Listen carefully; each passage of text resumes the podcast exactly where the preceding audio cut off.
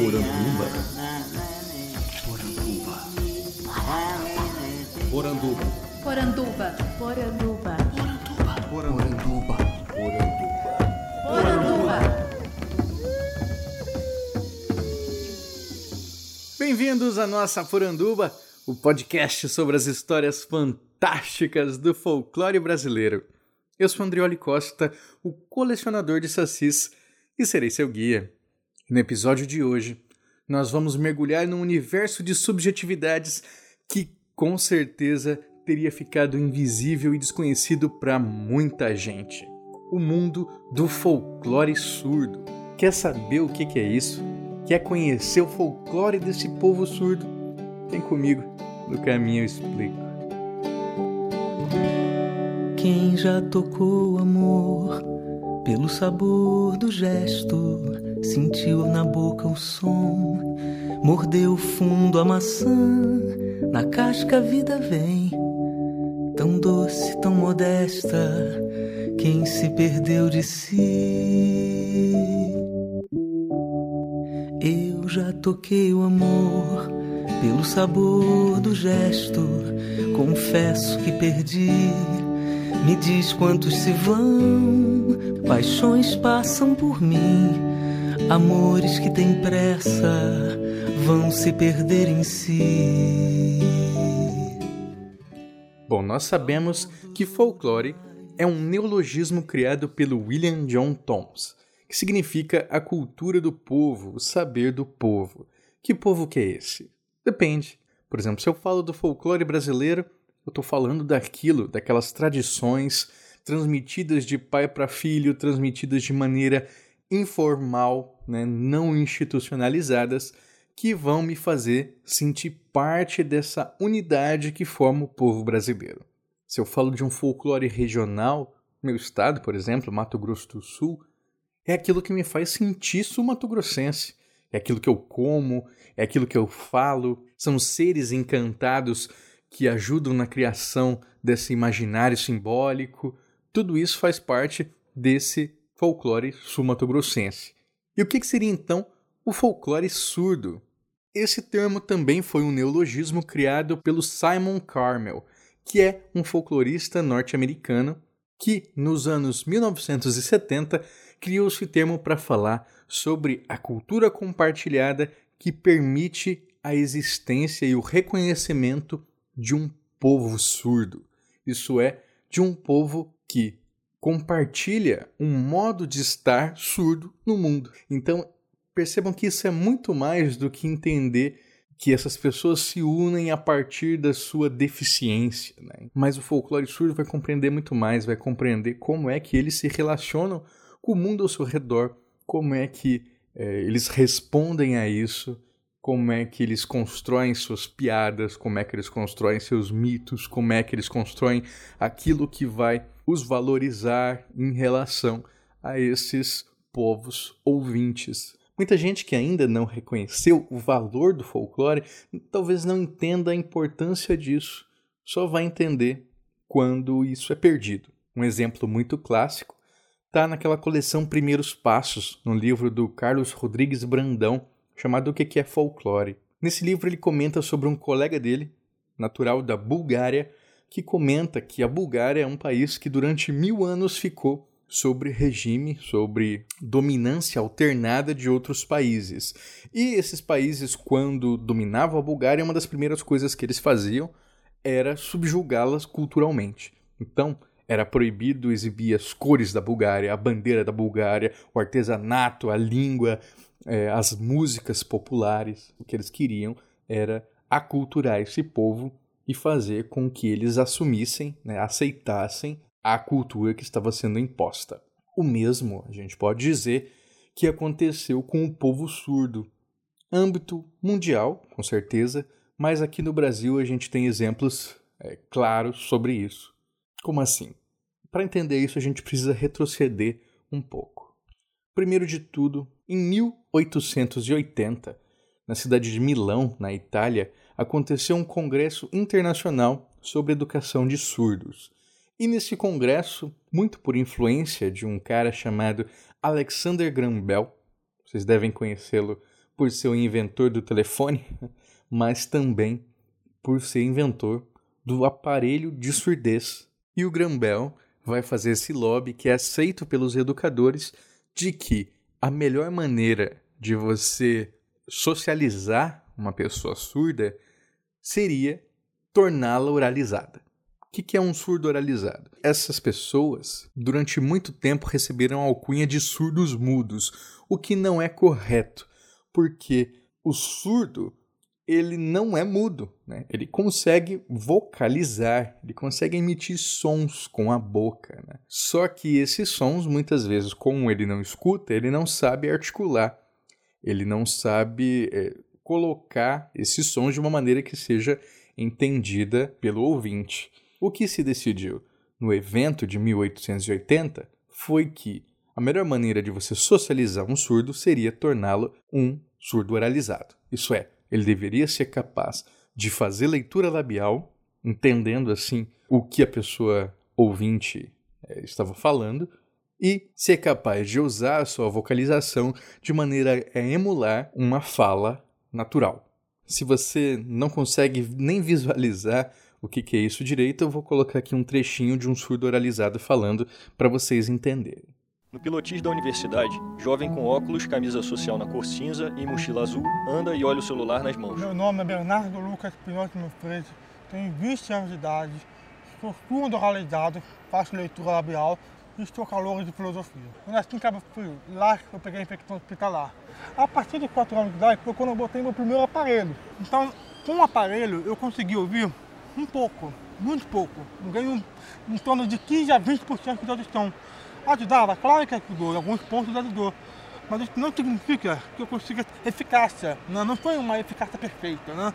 Tentar em botar em fazer um implante coquear, só que eu nunca fui habilitado para fazer um implante coquear.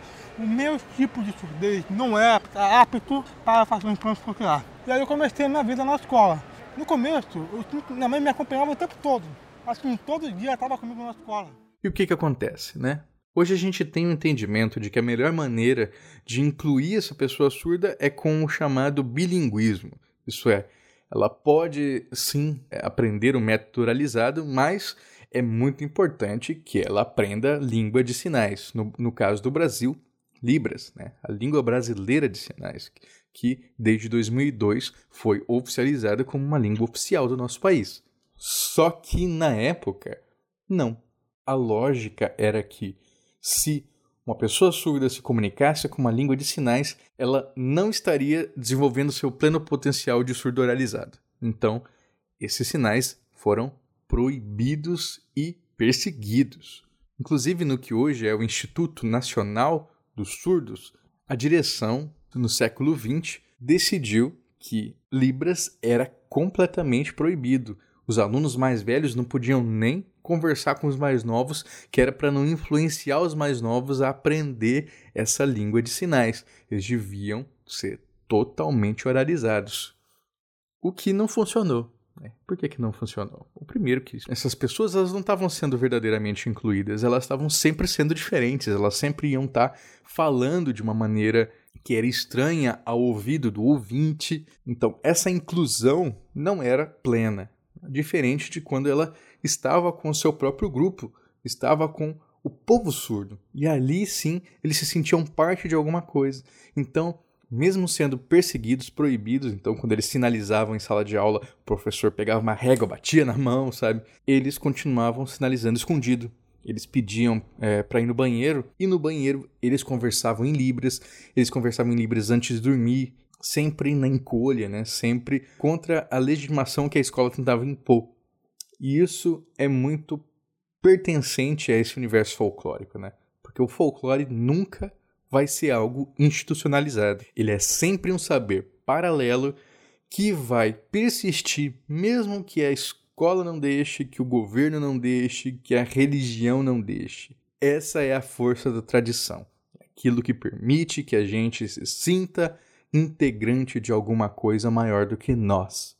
Infelizmente, ainda hoje, né, esse pensamento ainda existe. É, eu vi uma entrevista recente, coloco o link aí para vocês, do João Abel, que é presidente da Associação Portuguesa dos Surdos, E ele diz, criticando, né, que ainda é muito comum que os pais deixem crianças surdas longe das outras, porque tem essa impressão de que o desenvolvimento delas não vai ser bom, né, não vai ser pleno, quando é justamente o contrário. Quando eles têm contato com essa cultura surda e entendem e podem compartilhar esse modo de estar no mundo, com certeza o desenvolvimento vai ser muito maior. Foi estudando para essa pauta, inclusive, que eu descobri a existência de termos que são muito próprios desse universo, né? Por exemplo, é, nós que falamos, que ouvimos, nós quando conversamos e jogamos conversa fora, é, nós batemos papo, na é verdade?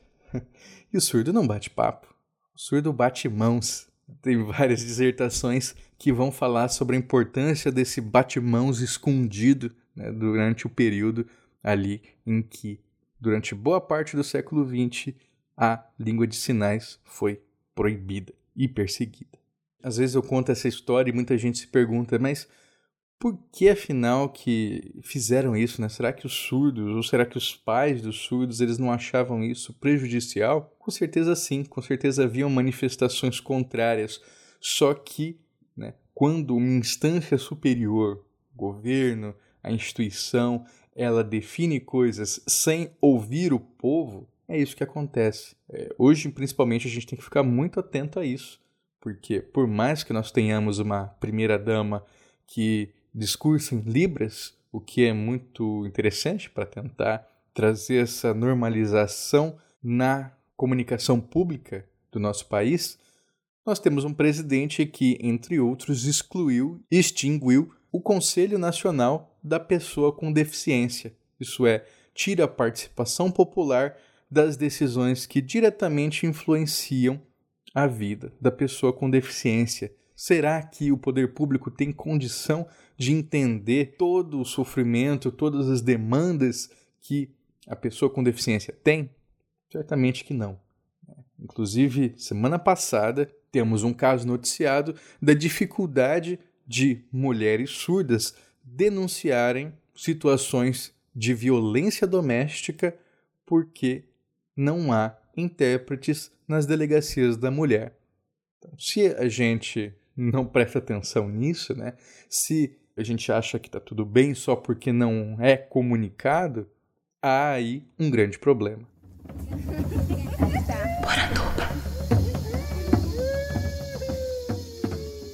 Agora para falar um pouco sobre Libras, né? Às vezes é importante a gente ir para o básico porque nem sempre essas fichas caiu para todo mundo. Então, Libras significa Língua Brasileira de Sinais. Cada país vai ter a sua própria língua. E essa língua, ela não vai ter as mesmas correspondências que a língua oralizada. Por exemplo, nós temos o português brasileiro inspirado, claro, no português de Portugal, correto? Na língua de sinais, isso é diferente, porque Libras surgiu no Brasil no período colonial por influência do Ernest Rouet, que era um surdo francês que teve né, sua formação no Instituto de Surdos de Paris. Né? Então ele traz muito dessa referência francesa para a nossa língua de sinais aqui do país. Diferente de Portugal. Portugal, se eu não me engano, a influência deles é a língua de sinais inglesa. Então, surdos do Brasil e de Portugal não vão ter a mesma facilidade de comunicação que nós ouvintes. Esse Ernest Rouet, ele consegue a fundação do então chamado né, Instituto de Surdos Mudos do Rio de Janeiro, que hoje é o Instituto Nacional de Educação dos Surdos, solicitando permissão a Dom Pedro II. E por que que Dom Pedro II permite? Porque dizem que o seu neto, filho da princesa Isabel com o Conde de era surdo. E o próprio Conde de era parcialmente surdo. Então, por essas influências da família, né, por assim dizer, que há a permissão para a criação desse instituto totalmente dedicado à educação dos surdos. Eu não encontrei confirmação dessa surdez efetiva né, dos membros da família real, porém é muito interessante ver o quanto isso é tendência.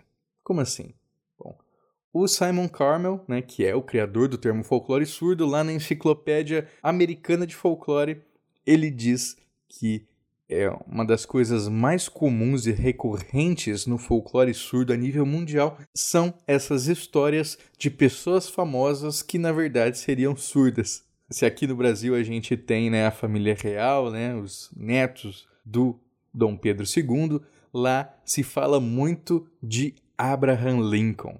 Dizem que Abraham Lincoln seria, na verdade, uma pessoa surda. E a partir disso né, surgem várias evidências sempre no âmbito da cultura popular. Uma das mais famosas é a estátua do Abraham Lincoln, que inclusive apareceu naquele filme do Tim Burton, né, refilmagem do Planeta dos Macacos. E nessa estátua, Abraham Lincoln estaria com os dedos sinalizando um A e um L. Seria essa então uma indicação de que ele era sim surdo.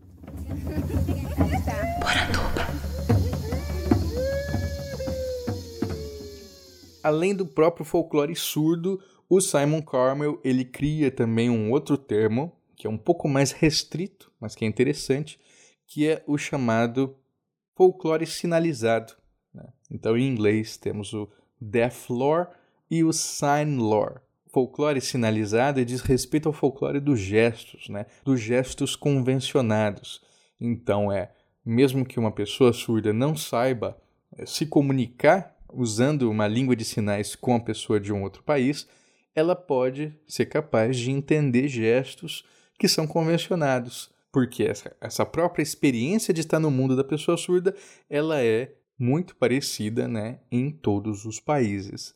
Aqui no Brasil, a gente teve, em Santa Catarina, o Festival Internacional do Folclore Sinalizado, que depois se transformou no Festival Internacional do Folclore Surdo. Né? E eu tive a oportunidade de, em 2017, conversar com uma das organizadoras, que é a professora Fernanda Machado. Fernanda Machado, ela é artista plástica, poetisa e surda, né? professora da graduação de Libras lá da UFSC. A própria professora Fernanda tem um poema que ela compôs em 1999 e que é muito famoso. Vocês encontram também ele no YouTube. Se chama Voo sobre o Rio. E lá ela não usa libras, ela usa gestos para construir essa poesia visual que mostra um pássaro voando sobre o Rio de Janeiro. Então ele conhece o Corcovado, desce ali próximo ao Cristo Redentor e vai passando pelas praias, enfim, tudo isso somente com o gesto, com o rosto, com o corpo.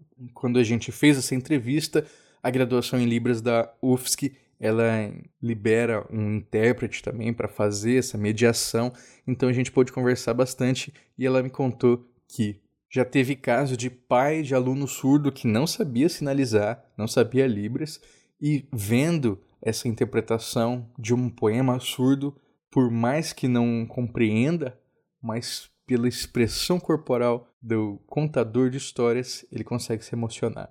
E isso foi muito potencializado hoje em dia por causa das novas tecnologias. A própria professora Fernanda, ela só se viu né, efetivamente contando o poema Voo sobre o Rio em 2011, quando ela foi filmada contando essa história, né? Contando esse poema. E depois ela assistiu o vídeo e quando percebeu ela também estava chorando. Porque a força do visual é muito forte. Eu tive a oportunidade de, pesquisando para a pauta, encontrar vários canais no YouTube que mostram isso claramente, né? Gente que pega músicas que estão fazendo sucesso aqui na, na temporada e interpretam isso em libras, mas também em gestos convencionados, né? Mostrando pelo sentimento, pela expressão, como é que a música vai guiando essas pessoas. Então tem lá, tem lá sertanejo universitário para surdo, tem Madonna, Lady Gaga, tem Maísa, tem tudo, né? Muito interessante essa vertente dos intérpretes nas redes sociais.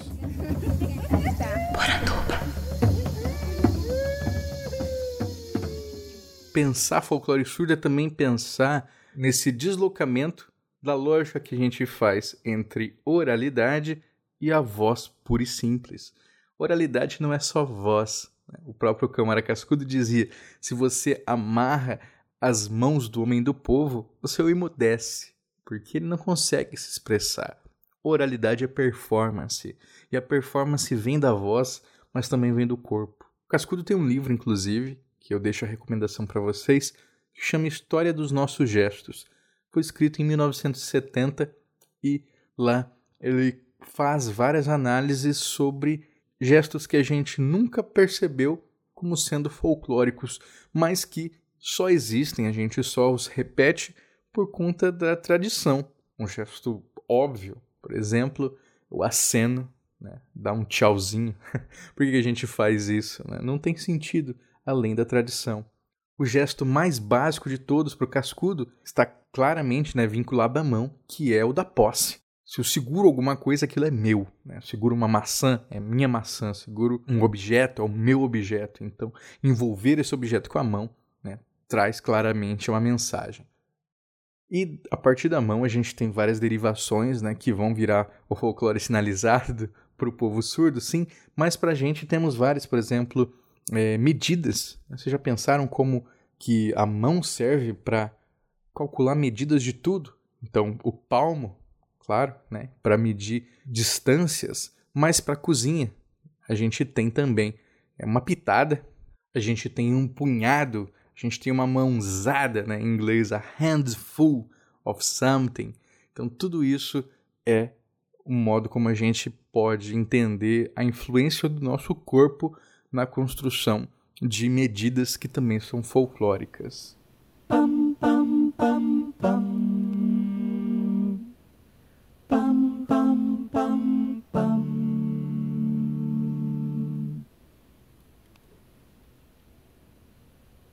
Quando bater no coração, quatro pancadas e depois um bis. Pode escrever, não falha não. É tentação de ser muito feliz. Quando bater coração, quatro pancadas e depois um bis. Pode escrever, não falha não. É tentação de ser muito feliz. Por isso é bom esse baião de quatro tanques, carregadinho de premonição. Ele não deixa que a batida se desloque e que se afaste do seu coração.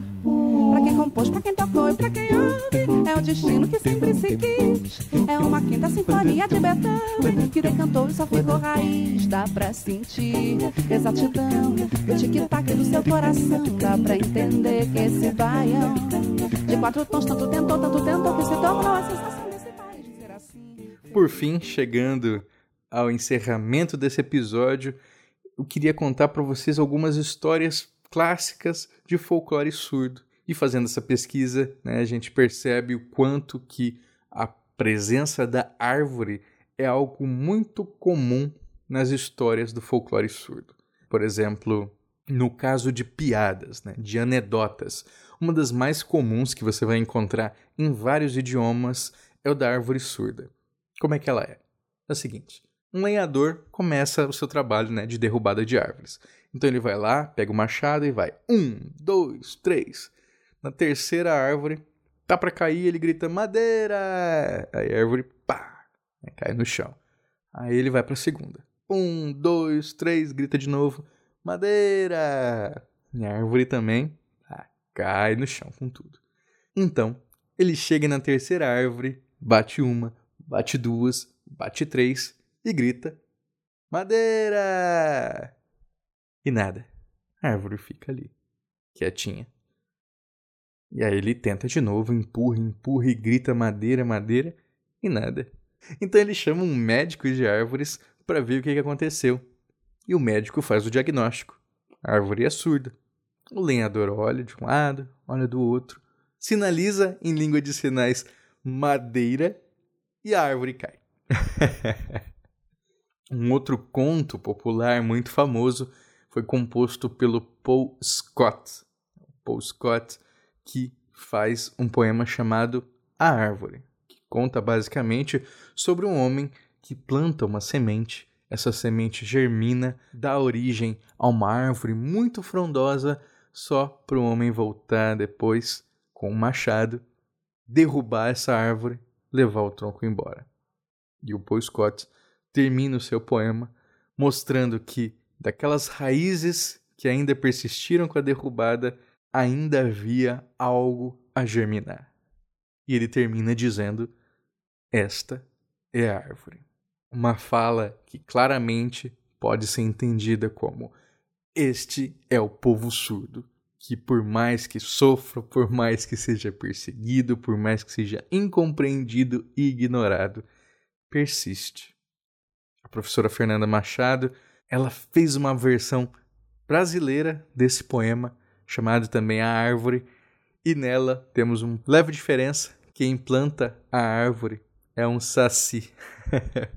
e o saci não derruba a árvore, o saci ajuda essa árvore a crescer e se multiplicar. Né?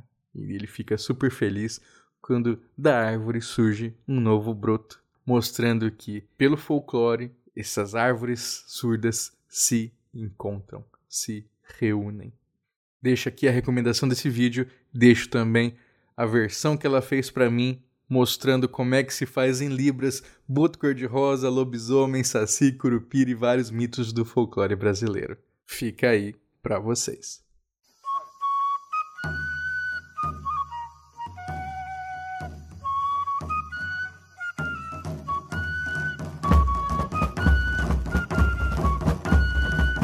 Gostou do programa? Eu espero que sim. Se gostou mesmo, faça com que mais pessoas conheçam a história do folclore e da cultura do povo surdo. E se você conhece algum surdo ou trabalha com alunos surdos, comenta aqui embaixo o que, você achou desse programa. Compartilhe sua experiência com a gente, com certeza tem muita informação ainda que ficou de fora.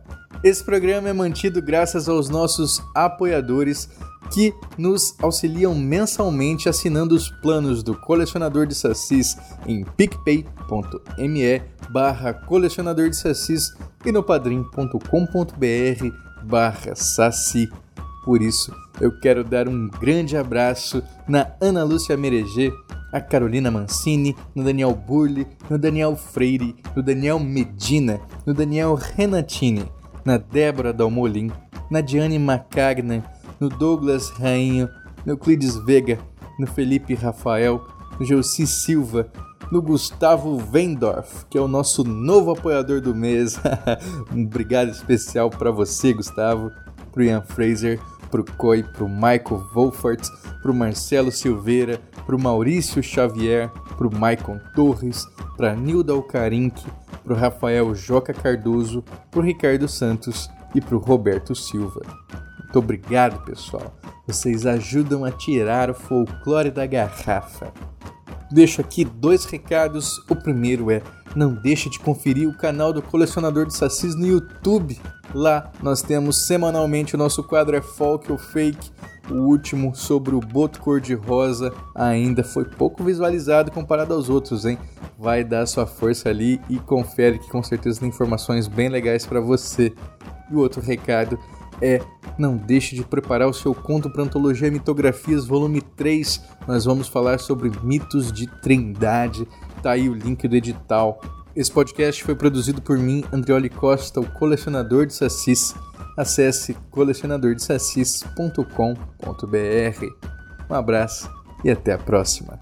Quando bater no coração, quatro pancadas e depois um bis. Pode escrever, pode escrever, não falha não. É tentação de ser muito feliz. Quando bater no coração, quatro pancadas e depois um bis. Pode escrever, pode escrever, não falha não. É a tentação de ser muito feliz. Por isso é bom esse baião de quatro bloques, carregadinho de premonição. Ele não deixa que a batida se desloque e que se afaste do seu coração. Pra quem compôs, pra quem tocou e pra quem ouve, é o destino que sempre se quis. É uma quinta sinfonia de Beethoven que decantou e só ficou raiz.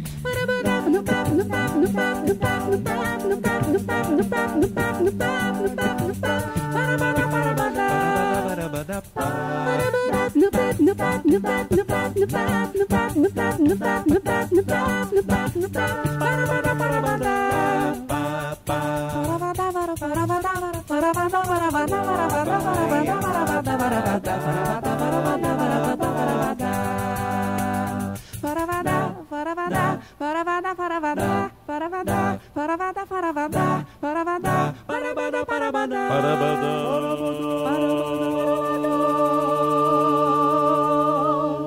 bater no coração, quatro pancadas e depois um bis pode escrever. Não falha, não é a tentação de ser muito feliz. Quando bater no coração, quatro pancadas e depois um bis pode escrever. Pode escrever, não falha, não é a tentação de ser muito feliz. Por isso é bom esse baião de quatro tanques carregadinho de premonição. Ele não deixa que a batida se afaste do seu coração. Pra quem compôs, pra quem tocou e pra quem ouve, é o destino que sempre se quis.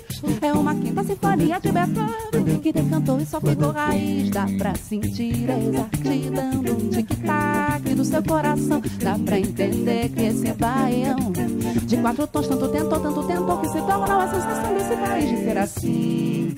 Feliz. Papadabapadaum. Uh,